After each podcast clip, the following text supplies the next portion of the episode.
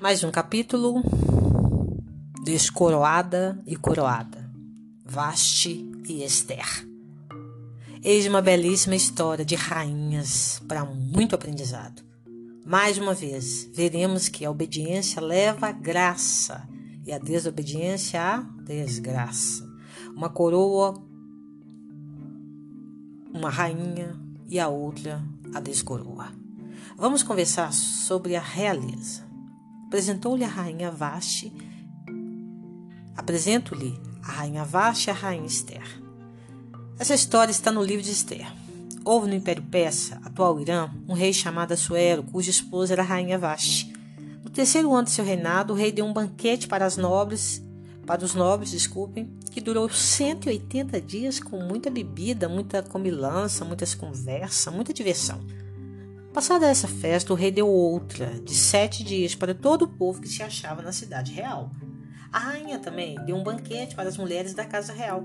No sétimo dia, o rei, bem alegre de vinho, ordenou que a rainha entrasse em sua festa para exibi-la para seus convidados. O rei, logicamente, queria mostrar a formosura da esposa e ordenou que ela se apresentasse com a coroa real. Para ele, a rainha era sem troféu. Naquela época, um pedido do rei era uma ordem. Mas que fez a rainha Vaste? Desprezou o rei e não obedeceu a sua ordem. Como mulher, posso até entender os motivos da Vaste. Marido bêbado e snob queria apenas exibir a rainha com a coroa real, ou seja, o rei queria esnobar todos e mostrar seu poder máximo. Pensem na condição desse rei depois de 180 dias e mais sete, bebendo e se divertindo sem a esposa. Como o rei, ele tinha o direito de exibir a esposa aos convidados. Ela deveria ser realmente linda, pois a Bíblia diz que era de formosura extrema. Rainha Vashti desobedeceu à ordem do rei e isso deixou enfurecido.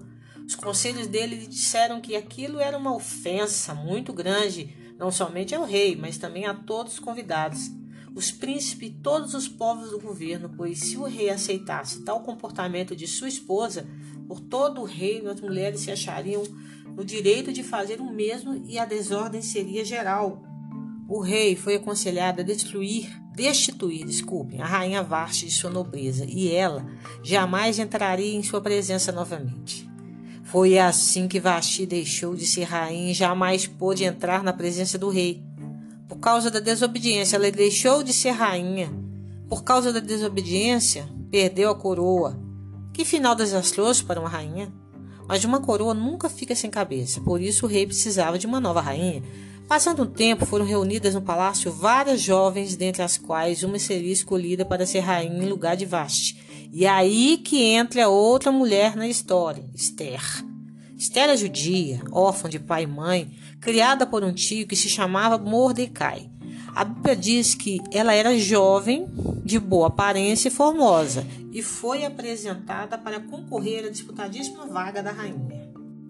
Você consegue imaginar essa concorrência? Somente uma mulher de coragem, que realmente lutou bravamente, poderia sair-se bem. Esther foi essa mulher. E sabe qual foi a sua maior arma? A obediência. A concorrência deve ter sido bem tensa e intensa. Todas as jovens passaram por um processo de embelezamento e tratamento por 12 meses. Ao final, quando Esther, introduzida na presença do rei, ele escolheu para ser sua nova rainha. Ela foi a mulher escolhida pelo próprio rei para receber a coroa real. Isso é uma advertência muito, muito, muito séria para todas nós em todos os sentidos.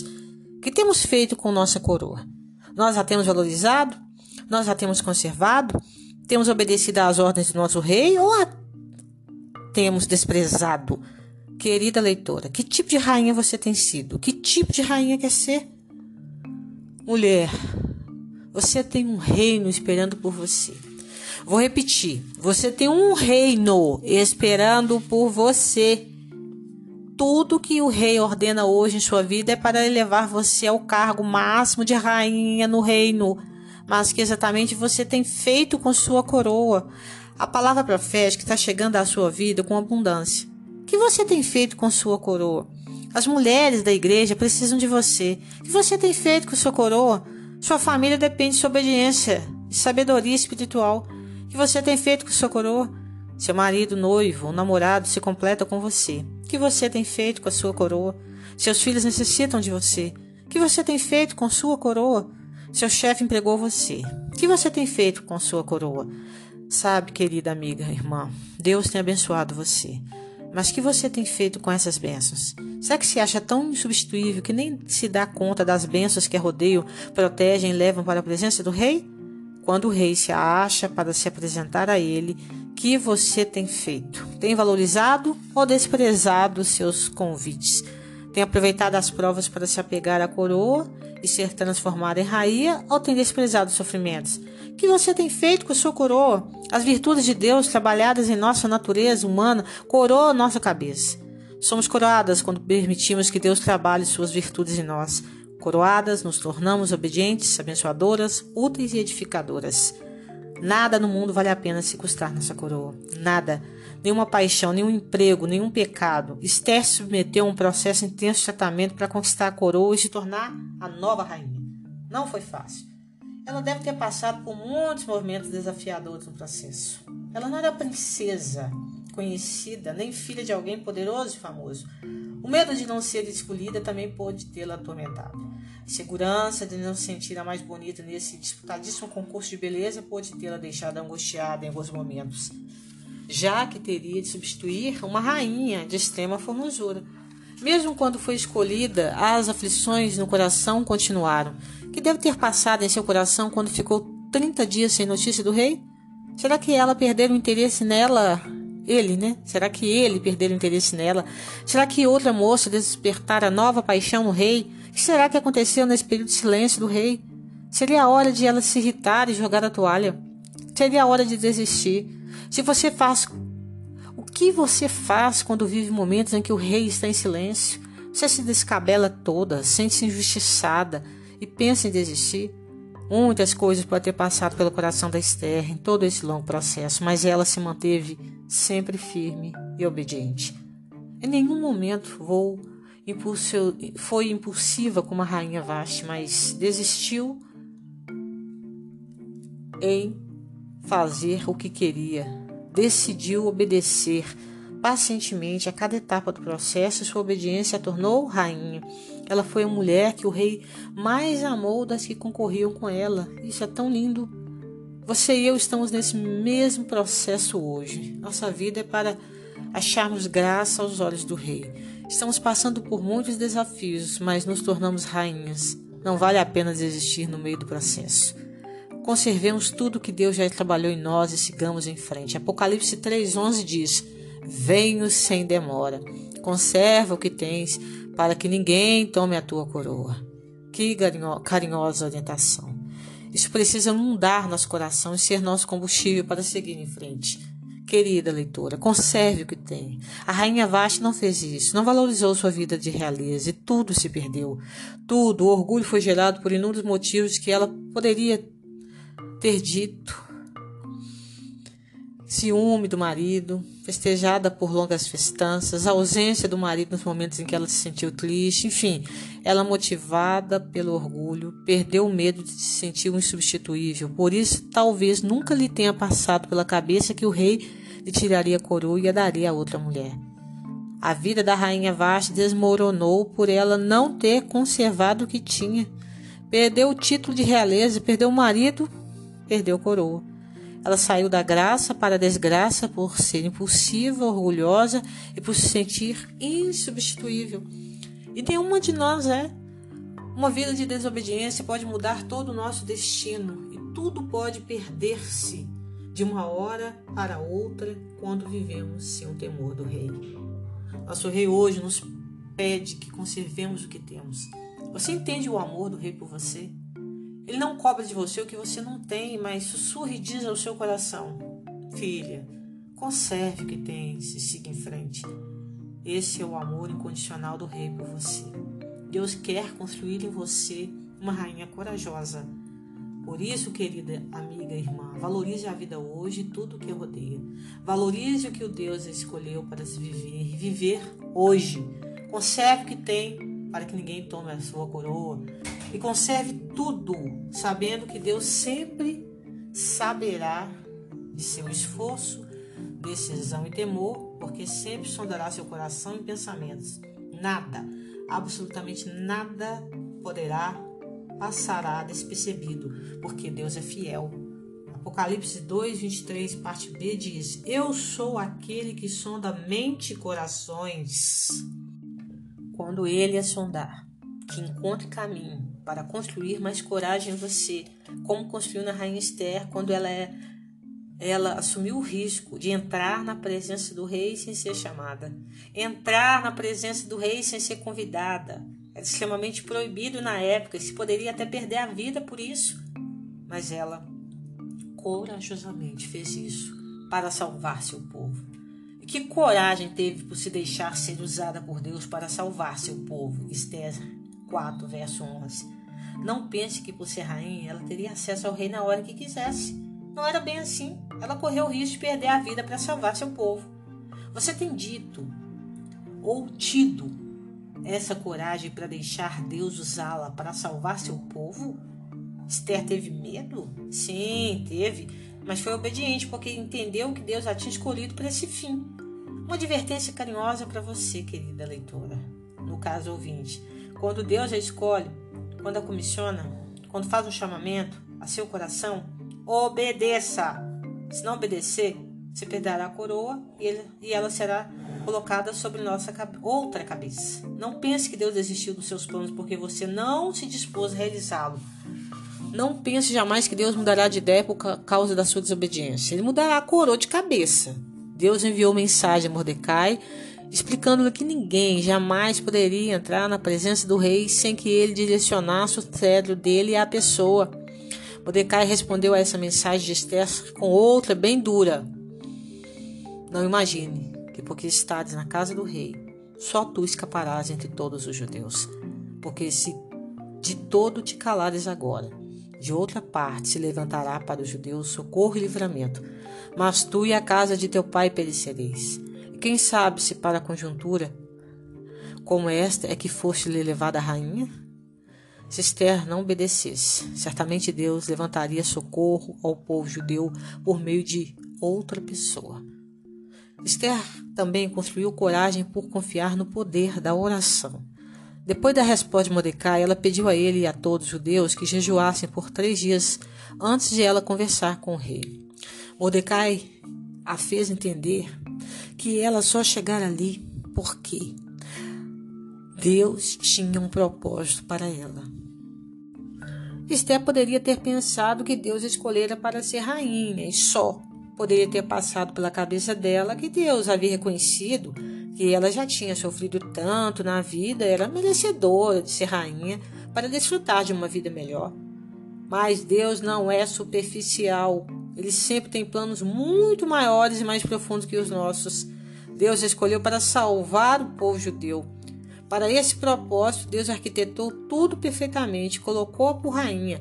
Ela não salvou o povo por ser rainha, mas foi rainha para salvar o povo. Deus é tremendo. Caro ouvinte, já parou para pensar que você só chegou aonde chegou porque Deus tem um propósito? Se você aceitou Jesus Cristo como seu Salvador, é porque Deus tem um propósito em sua vida. Ele não escolheu, amou, buscou, resgatou, vendeu a própria vida por você apenas para que você fosse salvo da perdição. Não, não, não. Ele fez o que fez para que você chegasse aonde chegou com o propósito de levar salvação para seu povo. Se você está na igreja, se está envolvido em algum serviço na igreja, é porque Deus tem um propósito na sua vida levar a salvação. Cumpre o que Deus determinou para você. Leve salvação por onde passar. Esther também teve coragem para desmascarar a pessoa que planejou o extermínio do povo judeu. Este homem malvado e ambicioso, chamado Amã, preparou uma forca para Mordecai, primo judeu de Esther. Mas ele mesmo foi enforcado nela depois que Esther contou tudo ao rei sobre os planos maquiavélicos e terríveis dele. Dá para acreditar nisso? Que lição, minha amiga, que lição!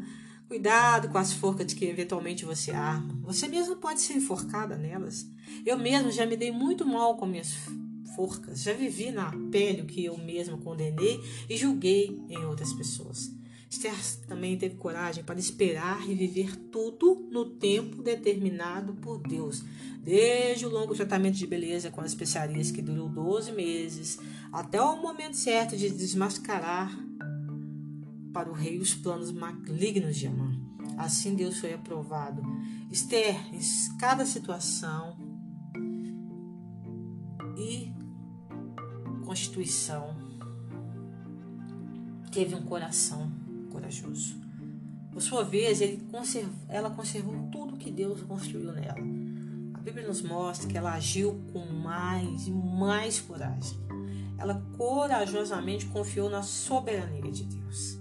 Que sentimento né? de conservar tudo que Deus já construiu em seu, no meu coração. Que isso cresça mais e mais até que Ele venha, até que Ele volte, né? Ele lhe pede, ou nos pede né? carinhosamente, queridas, conserve o Cristo que já tem. Não perca a coroa. O Cristo que você já tem será suficiente para você cumprir cada propósito que Deus lhe confiou. Apocalipse 2:25. Maravilhoso capítulo. Até mais.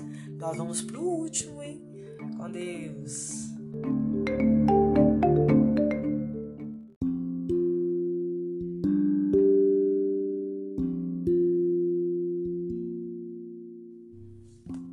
paz do Senhor a todos. Que Cristo seja realmente é, entronizado na nossa casa e a sua presença possa fazer com que sejamos seus seguidores por onde quer que ele vá. Não é assim isso que diz em Apocalipse 14, né?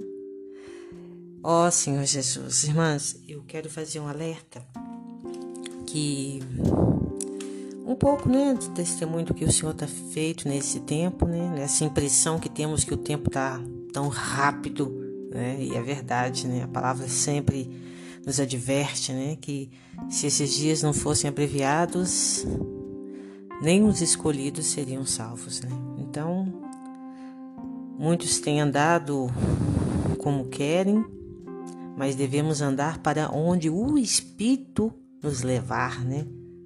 Não podemos nos virar nem ir adiante sem Ele, né? Ficando é, inertes ao que está nos acontecendo. Por isso eu venho fazendo essas mensagens, irmãos. É com imensa alegria que quando a gente coloca a mão no arado, a gente não pode olhar para trás, né? Participar dessa obra maravilhosa, desse fruto da comunhão que o Senhor tem nos dado, né? E eu, é, como igreja, né, achei um lugar né? Achei a Sião nessa terra, né? E me, me tenho juntado, né? O Senhor que tem me colocado junto aos trabalhadores do final desta era da igreja, né? E aparentemente é, a palavra profética tem dado resultado e o Senhor sabe como a tem buscado. Amém? Eu vou ler para vocês o que o devocional da editora Árvore da Vida nos fala hoje, sexta-feira. A parábola da vinha nos mostra que o Senhor chamou trabalhadores para sua vinha, assalariando-os. A partir das seis da manhã, seis horas da manhã, a cada três horas, o dono da casa saiu para chamar trabalhadores. Esses que foram chamados às três horas da tarde deveriam ser os últimos, pois o dia de trabalho se encerraria às seis da tarde. Contudo, o Senhor saiu às cinco da tarde, que é a undécima hora, penúltima hora, e ainda chamou trabalhadores. Por que o Senhor chamou esses últimos? Porque os trabalhadores das jornadas anteriores tinham uma maneira convencional de trabalhar, e com isso Deus não poderia concluir esta era. Todos os trabalhadores da via foram fiéis ao Senhor em seu devido tempo, mas para cumprir o propósito de Deus, encerrar esta era, foi necessário ao Senhor levantar os trabalhadores da última hora. Nesta hora final, os trabalhadores têm de ser diferentes, têm de ser loucos. Estamos na era do Apocalipse, irmãos. E o Senhor enviou seus sete espíritos, como diz lá em Apocalipse 4, verso 5 e capítulo 5, verso 6. Porque tem pressa Não devemos nos acomodar passivamente às circunstâncias, mas superá-las, pensar fora da caixa. Devemos seguir de perto o Espírito. Como os quatro seres viventes descritos lá em Ezequiel, capítulo 1, verso 14, que se moviam zigue-zagueando, acompanhando o seu mover, porque somos os seguidores do Cordeiro por onde quer que ele vá. Apocalipse 4, verso desculpa, Apocalipse 14, verso 4. Nós temos uma maneira de trabalhar na igreja que significa, é, que chama comportagem dinâmica. E esta forma de trabalhar é distribuir livros nas ruas. Né? É uma loucura, algo que nenhum homem poderia engendrar, né? distribuir livros cristãos e orar pelas pessoas. E Deus nos abençoou, né? abriu o caminho que tem feito milagres e também temos o encargo do Avança Jovem, que são jovens, adolescentes que, e crianças né, cheios de encargo para pregar o Evangelho. Depois surgiu entre nós as mulheres conectadas, que são é, os links que nós enviamos para que é, oremos umas pelas outras toda quinta-feira às 20 horas. Né? Mas também tem um outro milagre, né? Que eles falam que só as mulheres que oram, temos os homens de oração, né? Os homens que oram, juntos também conectados. Temos a central de acolhimento, porque se levamos as pessoas para a igreja, precisamos cuidar delas, né? E aí as redes de cuidado. Além desses, né, é, a igreja também tem a comportagem por hora, porque tem gente que trabalha, né, e não tem uma oportunidade para parar aquele dia, então ela faz por hora ou por oportunidade. O que são isso, né? Os irmãos vão saindo da rua usando a frase assim: Posso orar por você? Para começarem a pregar o evangelho. Então, o Espírito de Deus tem se é, tem, se é, tem se mostrado e revolucionado a gente, tirando-nos do que é convencional, né? Louvamos o Senhor por termos nascido nesta era, né? Atualmente há muita alegria entre os líderes da obra do Senhor, né? E os cooperadores é, estão passando décadas servindo o Senhor, edificando a igreja, resolvendo problemas entre nós. Contudo, nessa última hora, né, um décima, Deus nos fez alcançar uma esfera ímpar de coesão, unidade, unanimidade e edificação entre nós. Nosso labor entre os comportores é converter os tradicionais em não convencionais, em cooperadores da última hora. Não podemos falhar, temos de manter a humildade, com o espírito contrito e arrependido, com o coração quebrantado, para que o Senhor tenha caminho entre nós. Sabemos que, humanamente, irmãos, nós não temos capacidade de fazer a obra de Deus. Mas amamos a palavra de Deus e, com reverência, deixamos o Espírito agir por meio de nós, praticamos o falar de Deus com, em obediência e simplicidade. Não é o que eu estou fazendo? Eu aprendi a invocar o nome do Senhor numa grande necessidade. Não é uma prática, não é um, um, um uma, como é que fala, uma tradição, uma um mantra, né? A gente sempre fala, ó oh, Senhor Jesus, com grande temor, sabendo que Ele vai providenciar um livramento, né? Porque somos a igreja em Filadélfia. Nós temos pouca força, mas Deus nos deu a chave de Davi porque ele é o rei que abre a porta do reino dos céus. Não fala isso na Bíblia? Que a porta que Deus fecha, ninguém abre, mas a que ele abre, jamais ninguém fecha. E nesses dois últimos dois anos, né, eu como pessoa tenho participado dessa obra, né? E o autor aqui fala que ele também tem dedicado os sábados dele pela manhã para fazer reuniões virtuais com os cooperadores, né?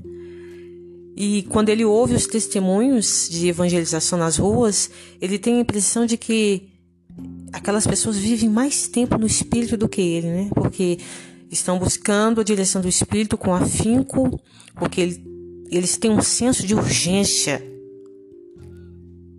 Porque sem isso, nada podemos fazer, né? E, mediante a direção do Espírito, eles andam por toda parte do Brasil fazendo a obra do Senhor, conduzindo pessoas à salvação, sem mencionar denominação alguma, porque a igreja não tem nome, a igreja é do Senhor, ela é baluarte da verdade, né? e, e com um espírito pronto a livrá-los do suicídio, salvando casamentos através das orações, curando doenças, abrindo portas de emprego, né? E tudo isso é o Senhor agindo milagrosamente, né? Então essas pessoas se dispuseram a sofrer pelo Senhor, né? E aí ele fala aqui que um cooperador decidiu acompanhar um jovem nas ruas, né? E no final do dia eles foram para um shopping. O cooperador pensou consigo mesmo: as pessoas vão me reconhecer lá, e temeu, mas o jovem lhe disse: já fui expulso de, de, de lá três vezes desse shopping. Então o irmão considerou: se ele já foi expulso do lugar três vezes, o que leva a ele voltar lá e ainda com alegria? A resposta é que os comportores, né, as pessoas que oram e vendem seus livros ou entregam eles, estão impulsionados pelo espírito de um trabalhador da última hora. Irmãos, nosso lugar é nas ruas, evangelizando, né? Nós somos esses trabalhadores do final da era da igreja Estou muito, muito é, satisfeita e, e, e, concordo com o que o livro de Apocalipse diz, né? Os dias estão se abreviando, muitos estão dormindo um, um sono ainda perturbador e pesado, mas a palavra de Deus está se cumprindo cabalmente e ela é composta de advertências, não para nos desanimar, mas para nos encorajar sabendo que pouco tempo resta para a conclusão desta era. E o Senhor, Ele espera contar com cada um de nós como um canal para continuar dispensando essa, essa bênção, essa graça para as pessoas, que é a salvação eterna. Para quê? Para que a igreja seja edificada. Né? Quando a gente ora assim, porque as portas do inferno não prevalecerão contra a igreja, nós esquecemos do final do versículo. Contra a igreja edificada né? Edificada sobre a rocha. Nossa rocha é Cristo. Nosso Senhor é o Salvador.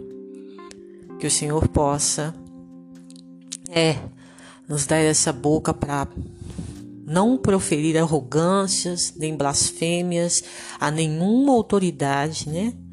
E que para que se complete esses esse tempos, esses sete anos ou se já estamos em três anos e meio, né, da grande tribulação, que a gente abra a boca em graça, nunca contra Deus, nunca para difamar o nome, nunca para difamar o tabernáculo, né? E Deus vai usar aqueles que Ele recolher para agir nos céus. Né? E no fim de todas as eras, né? Nós vamos adorar a Deus, né? Porque o nosso nome está escrito ali no livro da vida do Cordeiro que foi morto desde a fundação do mundo. E se alguém tem ouvidos, ouça.